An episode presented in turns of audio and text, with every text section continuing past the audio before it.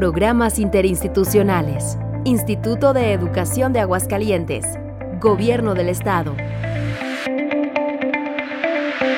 Continuamos en esta serie de entrevistas de programas interinstitucionales para que usted, maestra, maestro que nos está escuchando, pues tenga alguna opción para poder sacar a los niños, a las niñas de su institución y conocer más de lo que se ofrece en esos libros de texto, reforzar todo ese aprendizaje que se da en las aulas o bien que se da de manera virtual en estos tiempos. Yo soy Alejandra Quesada Álvarez y es un placer recibir en el estudio a Guillermina Ruelas. Ella es coordinadora de acción voluntaria del CRIT Aguascalientes y está con nosotros para platicarnos de algunos recorridos que se estarán efectuando, se están efectuando si usted así lo desea dentro de las instalaciones del CRIT para que las y los niños de Aguascalientes lo conozcan.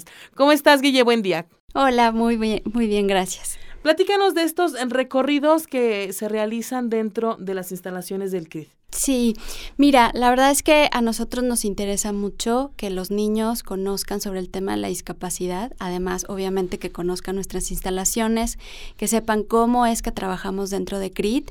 Y pues bueno, antes de pandemia teníamos los recorridos guiados dentro de nuestras instalaciones y además de estos recorridos pues hacían también actividades vivenciales con la idea de que como te decía los niños y las niñas puedan eh, conocer de una manera vivencial el tema de la discapacidad. Con esto puedan eh, favorecer el tema de la, inclusión dentro de sus escuelas.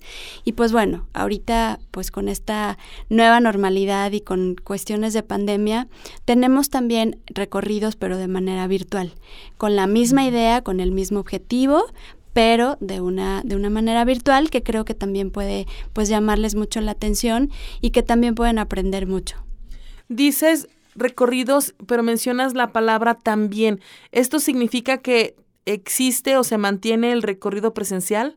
Ahorita todavía lo tenemos eh, pausado y con el cambio de semáforo la verdad es que creo que se va a empezar a complicar otra vez un poquito, pero eh, tenemos esta, esta otra opción virtual eh, y bueno, esperemos que el semáforo nos permita poder tener algunos recorridos presenciales, solo que tendrán que ser con grupos muy, muy pequeñitos por el tema de la seguridad para todos. Así es. Guille, me gustaría que me platicaras cómo se efectúan estos recorridos recorridos virtuales? ¿Cómo se llevan a cabo? Mira, eh, tendrían que agendarlo primeramente y lo hacemos a través de alguna de las plataformas, eh, Zoom, eh, Teams o Meet, cualquiera de las que manejen las escuelas. Y ahora sí que de manera en vivo hacemos el recorrido por las instalaciones de manera rápida, explicando de manera breve lo que se realiza en cada una de las áreas. Y después de este recorrido, hacemos una actividad eh, también como vivencial con, los niños que estén conectados. Y, por ejemplo, mencionas en vivo, esto significa que si alguno de los niños está eh, poniendo mucha atención y le interesa mucho estos recorridos, pueden lanzar, lanzarles una pregunta en el momento, ¿no? Claro, sí, sí, sí, sí, eso es la, eh, como lo novedoso ahora, que no es que les pasemos un video, sino que en ese momento ellos pueden hacer como alguna pregunta, pueden hacer algún comentario, este, entonces creo que puede también, como te decía, llamarles un poquito la atención. Mencionabas de actividades que ellos también pueden realizar ya sea en sus aulas, si, si la clase sería presencial, digamos, en las instalaciones educativas, o bien desde casa. ¿Cuáles serían estas actividades que, que ustedes les pondrían a hacer a los niños? Pues mira, se les piden cosas, no sé, como a lo mejor vestirse sin utilizar eh, un brazo, ¿no? El brazo que ellos eh, suelen, con el que suelen escribir, o escribir o dibujar algo con eh, igual con el brazo que no sea el dominante o con los ojos vendados este algunas de estas pequeñas actividades que pues así en la lejanía pudieran ponerlos un poquito en el lugar de las personas con discapacidad y esto lo sensibiliza mucho, ¿no? Sí, muchísimo. La verdad es que creo que hasta que no nos ponemos justamente en el lugar de la persona, eh, podemos como entender un poquito cómo es que lo vive, ¿no?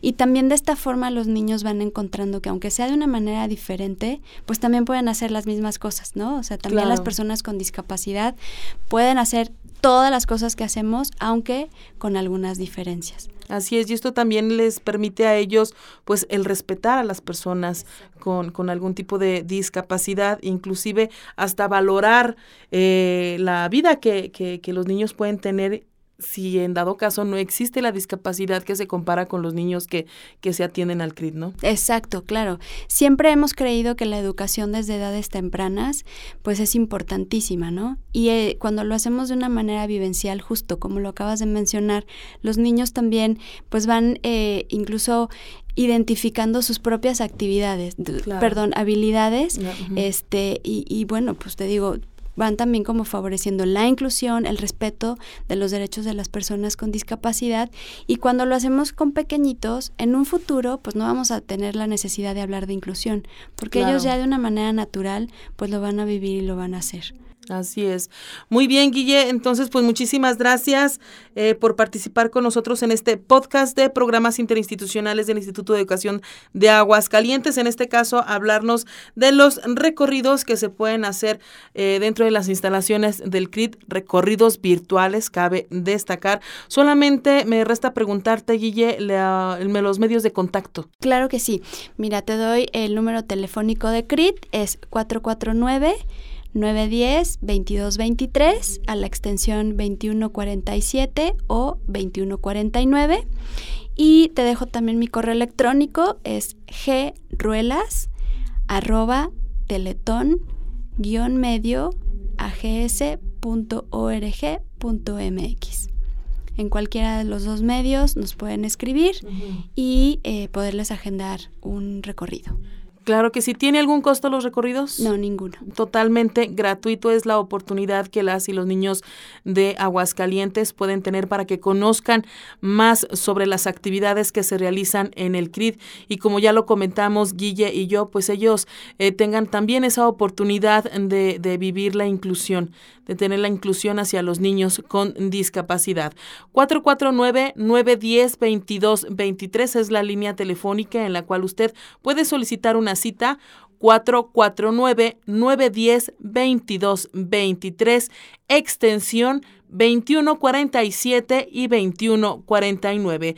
También puede hacer la solicitud por medio del siguiente correo electrónico gruelas arroba teletón medio ags.org.mx. Repito, G de Gaby o de Guillermina, G ruelas arroba teletón guion medio ags.org org.mx. Estos son los medios de contacto para que usted tenga la oportunidad pues de solicitar una cita y que las niñas y los niños de su institución pues tengan la oportunidad de conocer más sobre CRIT Aguascalientes. Guille, muchísimas gracias. ¿Algo que desees agregar? No, muchas gracias a ustedes. CRIT es su casa y de verdad que pues aunque sea de una forma digital, pues los esperamos con los brazos abiertos. Muy bien, muchísimas gracias. Nosotros continuamos con otra entrevista. Esto ha sido una producción del Instituto de Educación de Aguascalientes, Gobierno del Estado.